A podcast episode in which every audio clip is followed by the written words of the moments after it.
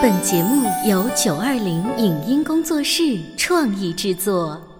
《潮爸辣妈》节目版权归合肥市广播电视台所有，任何未经允许的传播行为均属违规。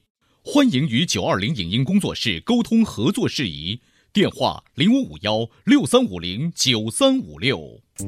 走在大街上，我希望听见别人叫我小姐姐、小姐姐、小姐姐，而不是哦阿姨。但我最爱的称呼是妈妈。走在大街上，我希望听见别人叫我欧巴，而不是大叔、大叔。但我最喜欢的称呼是爸爸。我是辣妈，不是老干妈。我是潮爸，不是太阳能浴霸。八零后时尚育儿广播脱口秀，潮爸辣妈。本节目嘉宾观点不代表本台立场，特此声明。在近年的留学浪潮中，未成年学生出国留学寄宿当地人家的现象颇为常见。然而，这些小留学生真的能如家长所期望的那样融入异国他乡的生活吗？实力派留学生在国外的发展背负了多大的压力？社交网站上那些混得风生水起的留学生，在现实中存在吗？为什么孩子过早出国并不是一件好事？欢迎收听八零后时尚育儿广播脱口秀《潮爸辣妈》，本期话题：想留学，先把这些误区看明白。欢迎收听八零后时尚育儿广播脱口秀《潮爸辣妈》，各位好，我是灵儿。大家好，我是小欧。小欧，我想考你一个新的词哈，对于我来说新。你知道留学生嘛？大家一下就能明白。是。但是小刘是什么？还是留学生的那个刘？小刘。嗯。小刘今年多大了？你觉得是一个人的姓，对不对？对啊。我一开始也这么以为，后来我才知道跟留学生也有关系。今天直播间呢，就为大家请来了一个曾经在国外读书生活的嘉宾，Aden 妈咪，欢迎你。欢迎，好，我是 Aden 妈咪。他在给我发信息的时候呢，很自然提到留学生涯，就提到了小刘这个，小刘那个。我说小刘是谁？也是，所以给我们介绍一下这个词儿是你们在国外读书的时候特别流行吗？对，基本上我们会称一些年纪比较小的这种留学生就叫小刘，小刘。你说的年纪小，大概小到多少？比我小的都算小吧，但是我们可能呃会看到一些，比如说在美国念高中的、念大学的这些，我们都会觉得是比较年纪比较小的留学生。所以今天有小刘的这个话题啊引起，艾德妈妈就要跟我们来聊一聊，她在国外留学的时候所看到的那一些留学生的想象当中的生活和真实的生活，到底有没有什么强烈对比？首先，我来说说我的看法哈。你知道最近呃这种分享。视频的平台会特别的火，有事没事呢，你会翻看一下。哎，最近这半年时间呢，你经常会在这个平台当中发现有一些年轻人，经常会分发一些他们在国外的一些所见所闻。比如说，哎，我带你们来看看这个国外的这个超市哈，我带你看看这个国外的游乐城啊，带你看看国外的这个女生他们经常去逛的地方啊。这些人，我打开了一下他们的简介，你会发现他们都是游学在国外。就称作为这种留学生，说哇。这群孩子现在真的是特别的会向这个国内的朋友来推荐他们所生活的这个方式。嗯，这是一种比较常见的留学生打发时间的方式吗？对吧？应该说是一个排遣，甚至是一个放松的方式吧。但是大部分的留学生在国外的这个学习生活其实都非常苦。嗯，这种苦主要体现在当年北京人在纽约、上海人在东京那样的电视剧里所体现的打工去刷碟子什么的吗？我觉得那个应该是非常真实的留学生活。就是现在还是这样子吗？现在其实是分不同种了，因为像之前的这个留学生，比如说这个七零后，甚至是八零后，呃，可能都是靠着一些，比如说呃学习啊，成绩好去国外留学，甚至是一些就是说非常少的这种出国的机会，争取到了出国去留学。所以对于他们来讲，在国外这个生活应该都是非常呃清苦的。嗯。那么现在呢，就是说很多的家庭，他们都愿意把自己的孩子送到国外去，这种是家境优越哈，什么样的原因吧？嗯，其实有家庭优越的，也有一些中产阶级，甚至是有一些家庭是实家庭的条件并不怎么样，嗯，但是一非常看重孩子的教育，一定要把孩子送到国外去留学的。是《流星花园》里面的山菜型的家庭吗？就是不排除这种是，确实是形形色色都有。你会看到不同的这种留学生，他们在国外的这个生存状态也是完全不一样的。呃，我身边有一位朋友，他当年在就是澳洲留学的时候啊，他很能了解国内最近的流行趋势，就是什么明星又特别火。等到我们同学聚会的时候，我就说你怎么在国外上学，这个还这么清楚？他说你别忘了，我们那边有唐人街啊，我们那边有华人频道啊。然后我身边一大堆中国人啊，我就特别好奇，那你不是去留学的吗？你不是身边应该一大堆金发碧眼的同学才对吗？他告诉我，no no no no no，我不敢跟那些人讲话，就是糊一下爸妈，在这儿待两年。所以他是在孔子学院留学，对不对？类似这样，但这样是一部分的留学生，他可能是换了一个环境在逃避。就能跟我们来说一说，就是在国外有哪几种类型的留学生，他们跟就是国外文化到底融合的如何？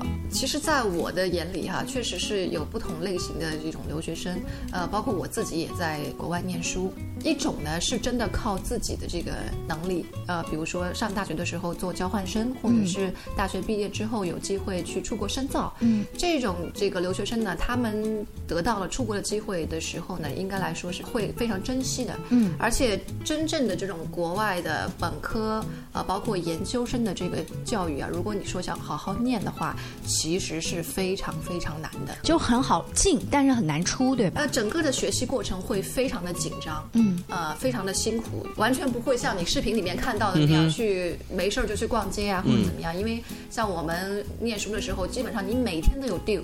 每天都要交作业。哎，你是念的是文科还是理工科？我念的是文科。文科是应该是商科了。啊，商科。我认识的一个朋友，恰巧也是在呃商科。他告诉我说，他商科要看的这个材料，说是一个月之内要看多厚多厚，有好二十公分。我看你的手对，就就有二十公分厚的这个材料。这个 reading comprehension 就是类似于这样的事情啊。我觉得这个不夸张，真的真的是不夸张哈。因为国外的学习是这个样子，就是老师他在这个学期的一开始就会把他整个的学习计划告诉你，然后所有的作业，嗯，呃，去哪里写这个作业？因为美国的这个作业已经全部在网上完成了，嗯，然后他会有这个呃完成的时间，嗯，这个时间之前。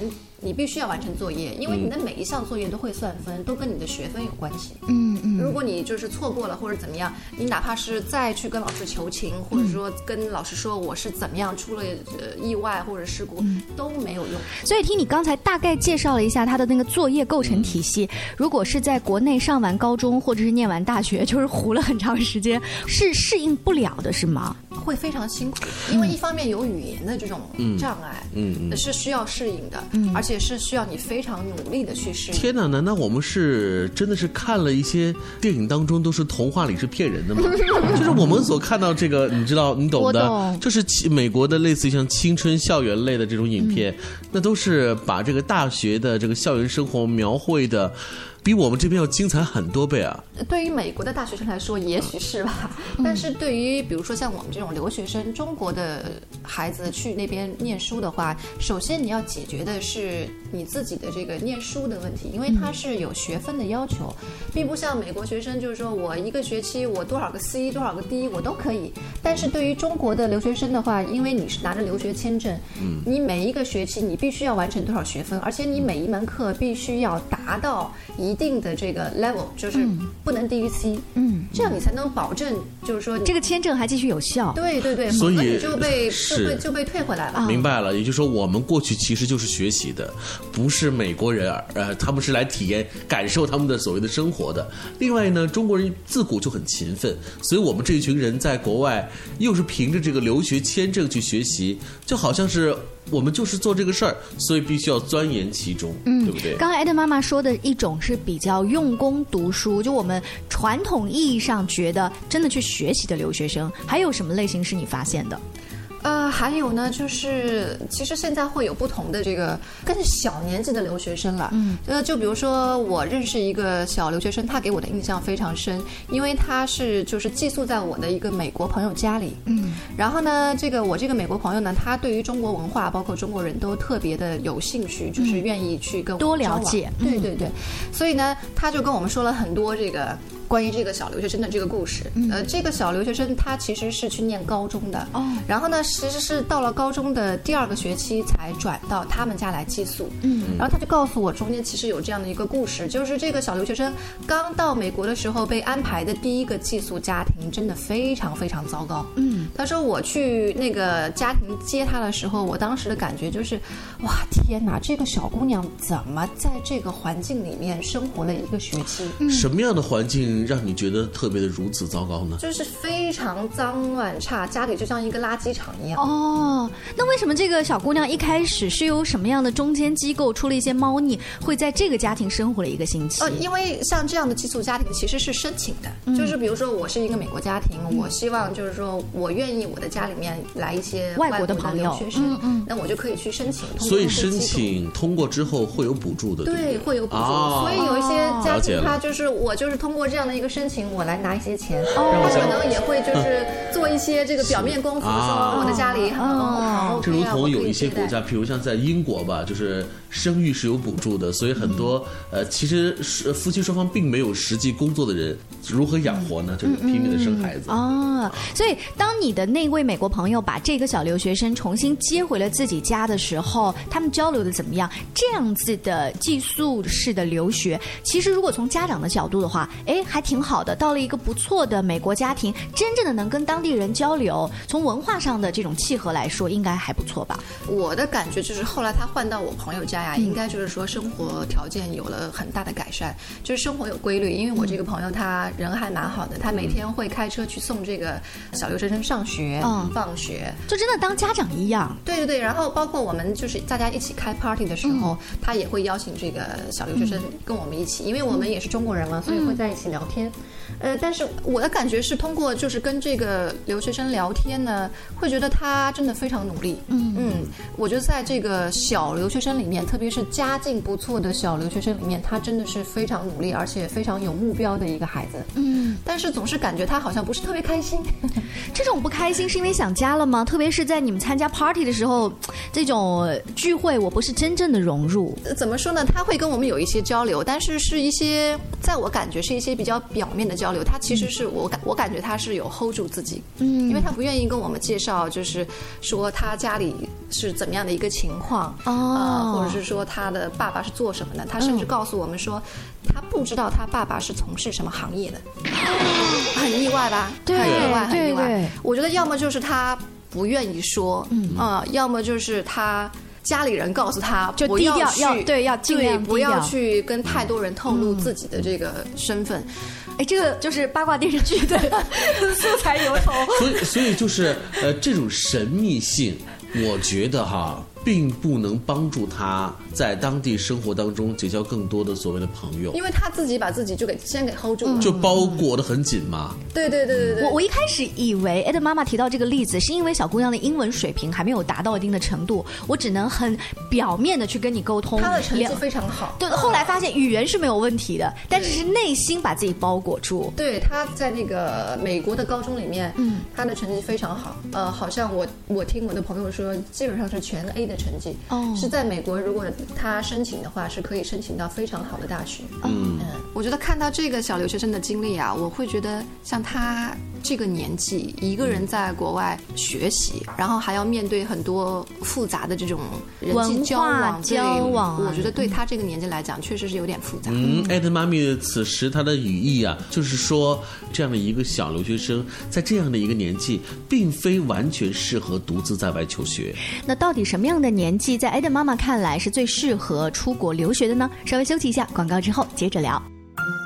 你在收听的是《潮爸辣妈》，小欧零二，叫你变成更好的爸爸妈妈。《潮爸辣妈》播出时间：FM 九八点八，合肥故事广播，周一至周五每天十四点首播，二十一点重播。网络收听，请下载荔枝 FM、蜻蜓 FM、阿基米德、喜马拉雅、中国广播以及苹果 Podcasts，搜索“潮爸辣妈”订阅收听。微信公众号请搜索“潮爸辣妈俱乐部”，参与节目互动哦。关于和孩子沟通呢，我是想先处理好彼此之间的情绪，然后再去搞定他具体的问题。我们家长经常在一起讨论，怎么样从小才能培养好他的学习习惯我是惯。后来通过学习才发现，孩子行为背后是有另外一种需求的。陪你一起吐槽养育熊孩子的苦，陪你一起追忆曾经自己的小世界。八零后时尚育儿广播脱口秀，潮爸辣妈。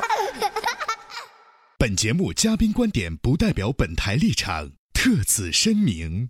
在近年的留学浪潮中，未成年学生出国留学、寄宿当地人家的现象颇为常见。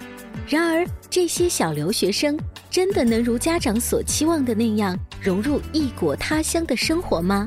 实力派留学生在国外的发展背负了多大的压力？社交网站上那些混得风生水起的留学生，在现实中存在吗？为什么孩子过早出国并不是一件好事？欢迎收听八零后时尚育儿广播脱口秀《潮爸辣妈》，本期话题：想留学，先把这些误区看明白。广告之后，欢迎您继续回来。今天小欧跟灵儿在潮爸辣妈的直播间为大家请来了 Aden 妈妈，她通过自己在国外留学和生活的经历，告诉我们她个人感觉，如果出国留学，在什么样的年纪适合，怎么样跟那些国外的朋友去近距离的接触，真正的融入他们的文化。她刚才总结了两种类型，一种是出国真的勤奋读书，还有一种呢是寄宿于当地的外国人家庭，这样子很好的融合。还有什么其他的类型吗？还有一种就可能是家庭条件比较优越，希望把孩子送到国外去镀金的。嗯嗯，这种孩子在国外就是可能就会有一些困难，就是融入的这个困难。首先是因为英文不好，那再有就是。呃，也不太专注于学习，嗯嗯，所以他们其实就是游走在这个华人圈内，因为他们知道我最后只要拿着这一个几年的呃证书和拍的一些照片，告诉大家，哎，我出国留学过就可以了。那还有你们可能呃会忽视另外一种情况，就是。爸爸妈妈会到那儿去陪读，嗯，就是很小的孩子，然后父母也过去。哎，你这样一说，我想起来了个二零一七年的电视剧叫《陪读妈妈》，嗯是由梅婷、许亚军、邬君梅、曾黎，哎几个国内比较有实力的演员主演的。就是如果说你们家正好有留学的计划，又打算其中的一员大将出去陪读的话，可以从这个剧当中啊，先找找隐患以及解决的方法。呃，《陪读妈妈》这部电视剧我是完全没看哈。嗯可是如果我在想，我从一个观众变身为一个编剧的话，我会给其中设置什么样的情节呢？你知道，一个孩子独自在外面求学，这是一种生活状态，但至少呢，爸爸妈妈是在国内。可是，一种情况，陪读妈妈或陪读爸爸，呃，陪着孩子去国外呢，那就导致了另外一个人一定会是在国内。这么长的两地分居，会让这个家庭本身的生活状态复杂的同时，又会增加更多的矛盾。是啊，你还没看电视剧，就大概猜到了其中一两个矛盾了。啊，A 的妈妈，我们再回到刚才的话题，就是说到，既然小留学生的年纪你觉得不太适合太早的分开自己的父母的话，大概什么年纪到了国外，真正的又训练了他的独立，又容易跟国外家庭融合？对我自己个人的观点呢，是觉得孩子太小的话，比如说这个大学以下，就是十八岁以下，我觉得可能不太适合去自己一个人去国外留学，嗯因为我觉得这个年纪其实还是应该是有父母陪伴，嗯然后有朋友在身边的这样的一个生活，因为毕竟还是一些青春期的孩子，他们需要去面对青春期里面的很多问题。嗯那呃，我会觉得比较适合的，可能就是说大学。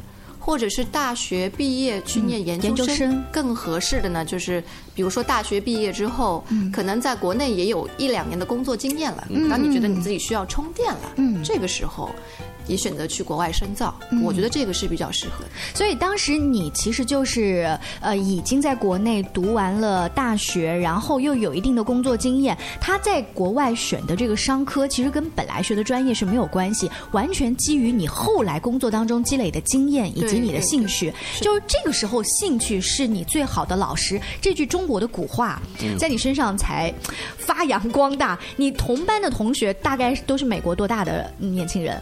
其实不等，有一些就是二十出头的，但是也有一些年纪更大的，有有工作经验的。这样我们重新回到学校里面来，因为美国对于这种教育，呃，包括学生的这个年纪，它是完全不限制的。那你们交流起来会不会觉得我跟一个二十岁的毛头小子去交流商科，你有工作经验吗？你你能讲出那些商业案例吗？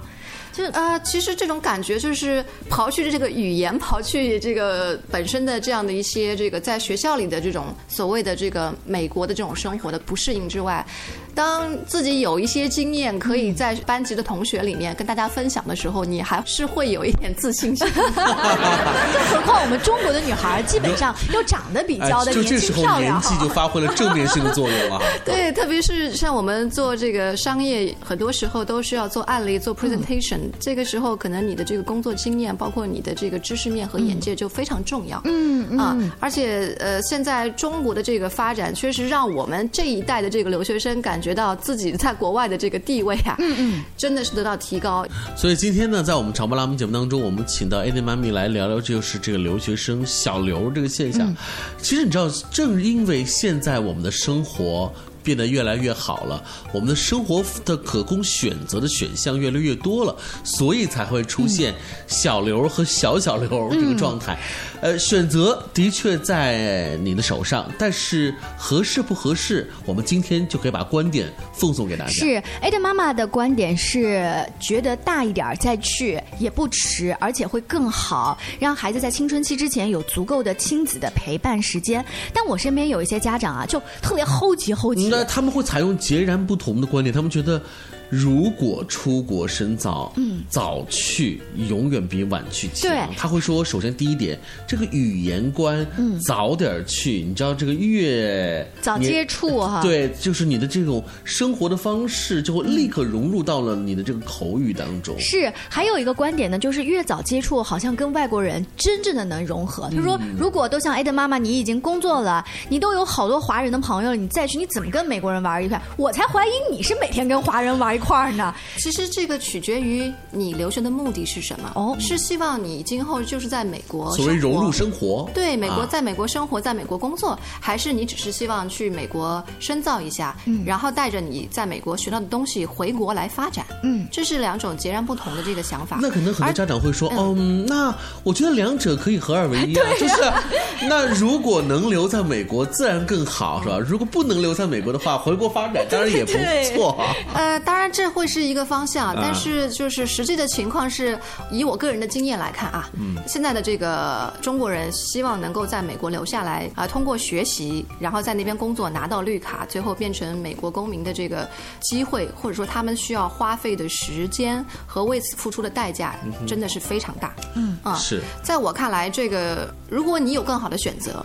如果你自己本身是非常有实力的，我觉得不管你是在美国发展还是在中国发展，你都一样可以体现价值。因为而且现在中国内地啊，就是我们整个的那个发展的机会也越来越多。嗯我看海归族也越来越多。嗯，现在的留学生他整个的那个素质的提升，也不是说去就镀一层金，就带着这个洋学历就回来，他们还是有学到一些东西的。对，其实现在的留学生在就业市场里面来讲，已经不像之前，就是只要是海归，我就觉得你嗯很有实力。现在的这个一些大公司的这个 HR，他们去看这个海归的简历的时候，首先看你哪个学校毕业，嗯，什么专业，呃，一定不能是野鸡大学。对你的专啊业里面的专业课，你的这个成绩是多少？嗯，这个是非常重要的。而且学历现在对于我们来说，其实也只是一个敲门砖而已。嗯，所以说，呃，当你希望真正的有好的工作，然后积累好的经验，这个是真正需要你有这个。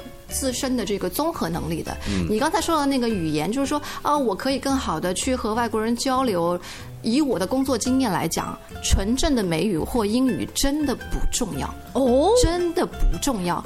我见过很多这个非常厉害的工科生，可能他们在大学里面的英文真的就是死记硬背来的，嗯但是在工作当中，他们就可以用自己带着口音的合肥腔的，或者是说带着上海腔的这个英文去和外国人交流，完全没有问题。这个专业上的交流是不会有任何影响。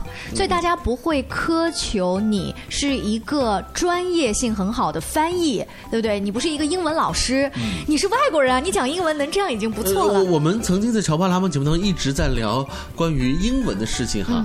这个学英语的这件事情，突然让我想到了学计算机。嗯，我最早接触计算机，那时候计算机还叫微机。嗯，那是小学六年级和初一的事情。你知道那个时候学微机学什么？你知道吗？要学 DOS 命令。嗯，可能还要学很多的这种其他的 C 语言，还要学更重要的，要学那个键盘的指法。啊，试问现在有多少人还在学指法，还是学 DOS 命令？现在的人，包括计算机和英语，都是作为一种应用型来使用。对，而且随着这个人工智能的发展，嗯今后这些翻译啊，这种语言交流的工作完全不会是问题。嗯，哎，那你这么一说的话，做家长要把孩子送去留学生，那我到底一开始在准备什么呀？我英语到底要准备雅思要不要考，托福要不要考呀？这还是基础呀。其实就是说要想清楚你出国的目的，嗯，究竟这个想不清楚，为什么很多家长在国内的时候就没整清楚？就是我，哎，我像我给儿子准备了个几十万，他出去一趟回来之后，我们我们利用这几年好好想想。